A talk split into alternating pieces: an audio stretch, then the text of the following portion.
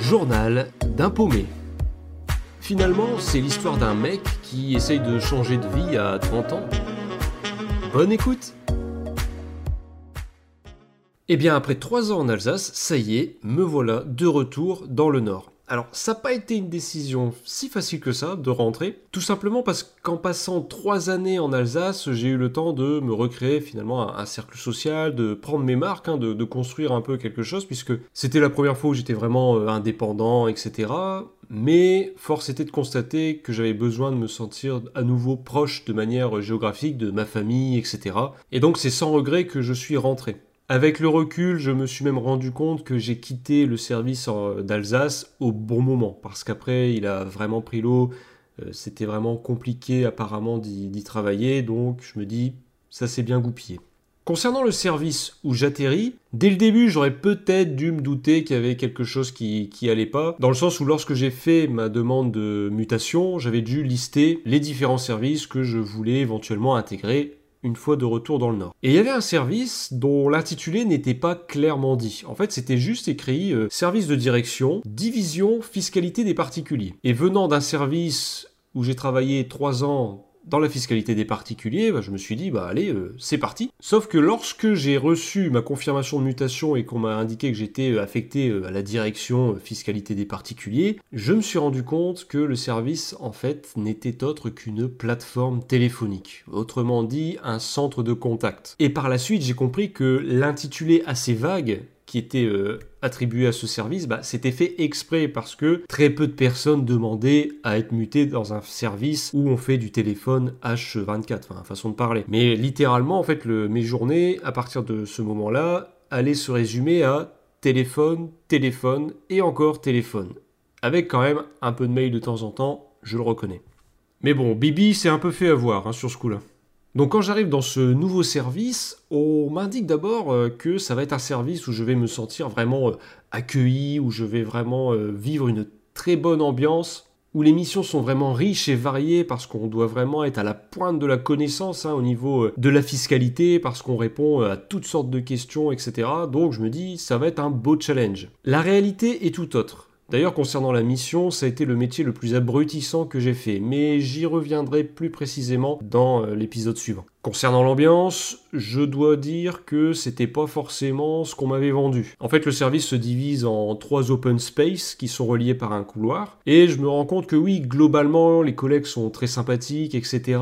Mais il y a quand même beaucoup d'histoires, hein, beaucoup de personnes qui ne se parlent pas, qui s'ignorent. Bon, ça, ça me regarde pas, hein, euh, mais on sent quand même une certaine tension parfois euh, dans le service. Au-delà de ça, il y a aussi un petit groupe de collègues qui est très médisant en fait et j'ai pu vite le constater puisque à peine je suis arrivé ce sont des collègues qui m'ont qui m'ont approché en demandant plein de questions mais personnelles. Je, n'étais là que depuis quelques jours hein, mais est-ce que j'étais en couple avec quelqu'un? Si c'est le cas comment s'appelait la personne? Après on m'a ajouté sur les réseaux sociaux enfin on a voulu m'ajouter sur les réseaux sociaux. J'ai trouvé ça vraiment très intrusif. Il y a même une situation très malsaine dans laquelle j'étais c'est-à-dire que dans le service il y avait un, couple marié qui travaillait sauf que euh, le couple marié, voilà, euh, n'allait bientôt plus l'être. Et il y avait eu dans ce même service euh, l'amant de, euh, de madame.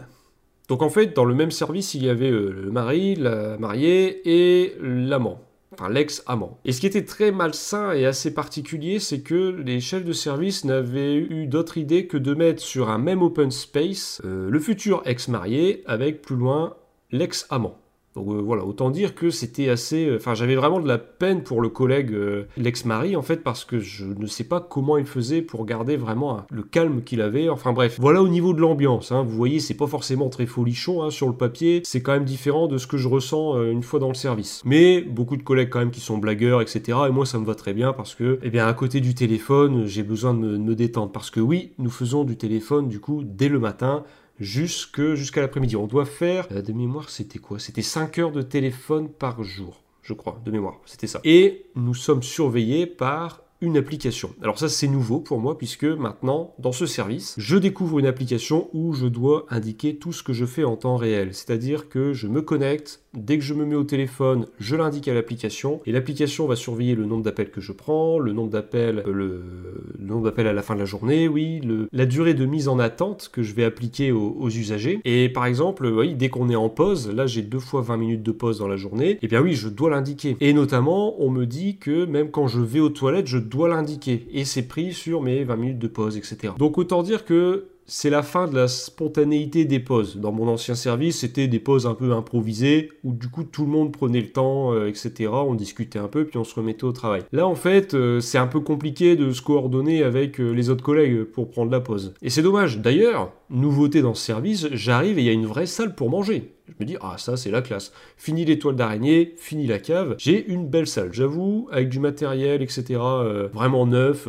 ça fait du bien, l'air de rien. Donc j'essaye de m'investir, hein, que ce soit dans le travail, mais aussi dans le relationnel avec euh, mes autres collègues, avec les chefs de service, parce que pour moi c'est important d'être dans une bonne ambiance, hein, comme euh, j'avais pu connaître dans le, service précédent, une époque. Mais je vois quand même qu'il y a quelque chose qui est assez louche, dans le sens où chaque année, il y a beaucoup de départs dans le service où, où j'ai atterri. Donc j'ai un peu de mal à comprendre en quoi le service est si génial que ça, vu que chaque année, il y a énormément de départs, hein, il y a un turnover vraiment très fort. Il y a très peu de collègues qui sont là depuis au moins 5 ans. Alors que euh, juste avant, j'avais des collègues qui étaient là depuis 40 ans. Donc euh, je me, j'ai un peu de mal à comprendre. Mais au fur et à mesure, je vais réaliser que ce n'est pas si simple de rester dans ce genre de service. Pour plusieurs raisons que j'expliquerai un peu au fur et à mesure. Au bout d'un moment, on m'attribue quelques missions en plus je passe formateur pour les nouveaux collègues arrivants et même pour les anciens euh, lorsqu'il faut faire des petites euh, piqûres de rappel, etc. Donc j'apprécie, ça permet de varier un peu euh, les, les missions, même si à ce moment-là déjà mon moral commence un peu à flancher parfois parce que je me rends compte que peu importe la qualité du travail que je vais faire, on ne me permettra jamais d'évoluer. Parce qu'on me dit clairement, je suis trop jeune pour avoir une promotion en interne. Parce que ça existe hein, de base dans la fonction publique, on appelle ça la liste d'aptitude. C'est-à-dire qu'au lieu de passer à un concours, eh bien, euh, du grade d'agent, on peut passer contrôleur, ou du grade de contrôleur, on peut passer inspecteur. Mais dans la réalité, dans la pratique, c'est tout autre. En fait, cette liste d'aptitudes, je vais apprendre plus tard, qu'en grande partie, elle sert des fois à donner une promotion à quelqu'un dont on cherche à se débarrasser, et j'ai pu le constater de moi-même. Et en plus, on réserve cette liste d'aptitudes à des collègues qui ont déjà un certain âge. On me dit clairement, non, vous, vous êtes trop jeune, vous avez l'âge de passer des concours. Donc même si vous travaillez mieux qu'un collègue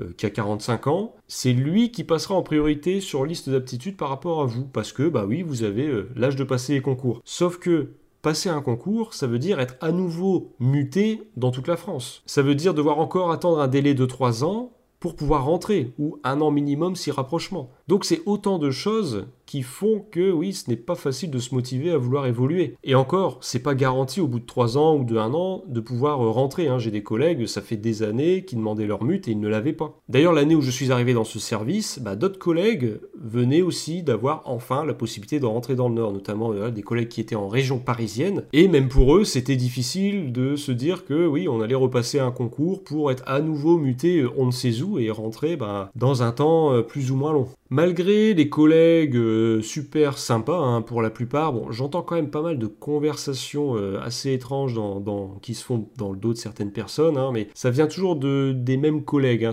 euh, c'est vraiment une minorité, mais malheureusement, dans un panier de pommes, bah, il suffit d'une pomme pourrie pour que le, panier, au bout de quelques temps, euh, soit pourri aussi. Et j'entends des conversations, mais vraiment euh, moqueuses et indiscrètes, et des fois même dignes du collège, où ça va se moquer du physique, d'une manière de parler, ou même ça va être s'interroger sur les orientations sexuelles. Après ça, c'est pas propre à la fonction publique, je suis sûr que ce genre de conversations, on les retrouve dans le privé comme dans le public, euh, etc. Mais je ne suis pas forcément à l'aise. En plus, je me rends compte qu'il y a une certaine manipulation qui se fait du côté bah, des chefs de service un manque de franchise directe. Par exemple, quand je suis arrivé, on est venu me voir et finalement, on m'avait placé sur un open space et on, m'a déplacé, mais on me disait, oh, faut voir ça comme une marque de confiance par rapport à ton expérience, etc. Et je sentais que c'était pas vraiment la raison.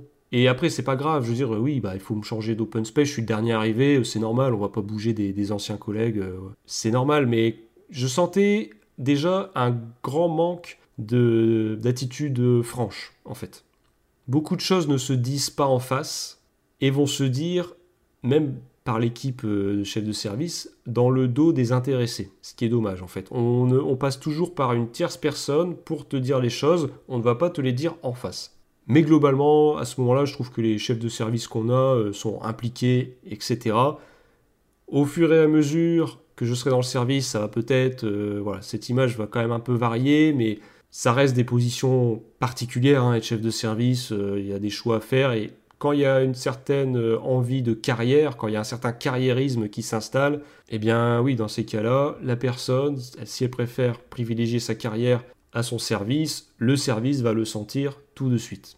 Bref. Et alors que j'allais commencer cette nouvelle mission dans ce, service, hein, donc c'était parti pour le téléphone, où de base je devais répondre à des questions euh, bah, fiscalité des particuliers, hein. j'avais même eu un mois de formation en arrivant, c'est-à-dire que bah, les trois ans que j'avais fait n'ont pas été pris en compte, hein, malgré la, marque de confiance qu'on m'avait donnée. J'ai dû refaire un, an de euh, un mois de formation, c'est déjà bien, où j'ai revu le B à bas de la fiscalité des particuliers. Bon, je me dis, allez, ça fait une piqûre de rappel, et puis bon, c'est toujours ça, entre guillemets. Mais au moment où ça se finit enfin, et où je vais pouvoir commencer à travailler, il se passe un certain événement. C'était encore le Covid à ce moment-là, beaucoup d'entreprises étaient fermées, et il va y avoir ce qu'on appelle le fonds de solidarité. Et je vous préviens, c'est pas glorieux. Journal d'un paumé, raconté par le paumé en question.